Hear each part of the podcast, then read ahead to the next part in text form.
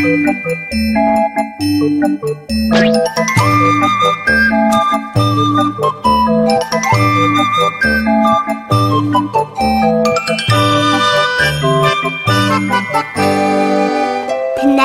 it's delicious.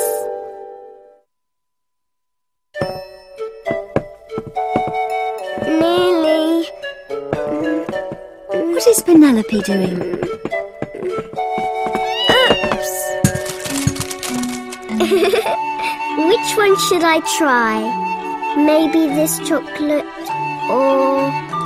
I'll have this sweet. Well, aren't you going to have dinner soon, Penelope? Are you allowed to eat sweets before dinner? What do you think? Oh, Penelope, dinner is ready. But Dad, I'm going to have a sweet now. If you eat that sweet now, you won't be able to eat your dinner. That's right. If you eat sweets before dinner, you will be too full to enjoy your meal. Now, come sit at the table. Oh well. Bon appetit! Let's eat. What are they having for dinner today?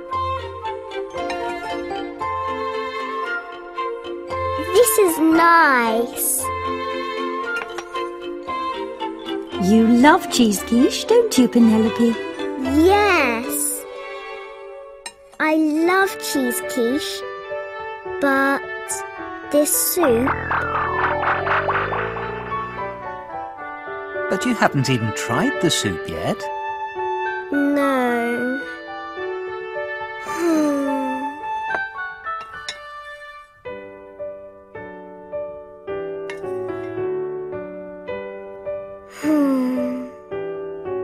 Penelope doesn't seem to like the soup. Is there anything you don't like eating?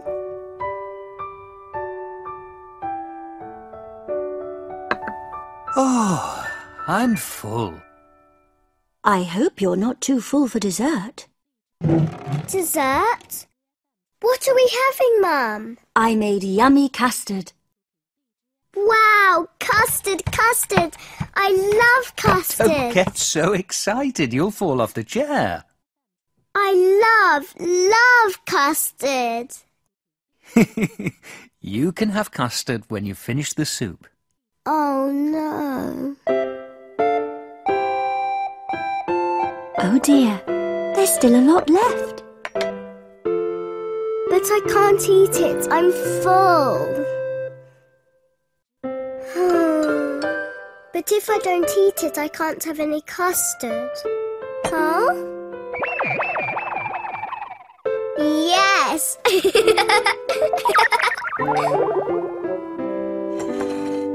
what if I swap my bowl with Dad's? Maybe he won't notice.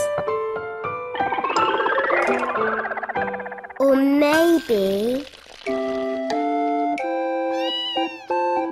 What if I give the soup to the hungry cat? Then I can eat the pudding. That's a great idea. Come here. Come on. Penelope? Penelope, what's the matter? Hmm? You see, I've had a great idea. A great idea. What is it? La la la la la. Why don't you tell la. us? It's a secret. What a cheeky girl she is. You should have the soup your mother made for you, Penelope. Come on, Penelope. Here, I'll help you. Okay. You're very lucky, Kitty. She only has to eat what she likes. Well, I'm sorry your plan didn't work out, but don't be disappointed. Your dessert is waiting for you as soon as you finish your meal, Penelope.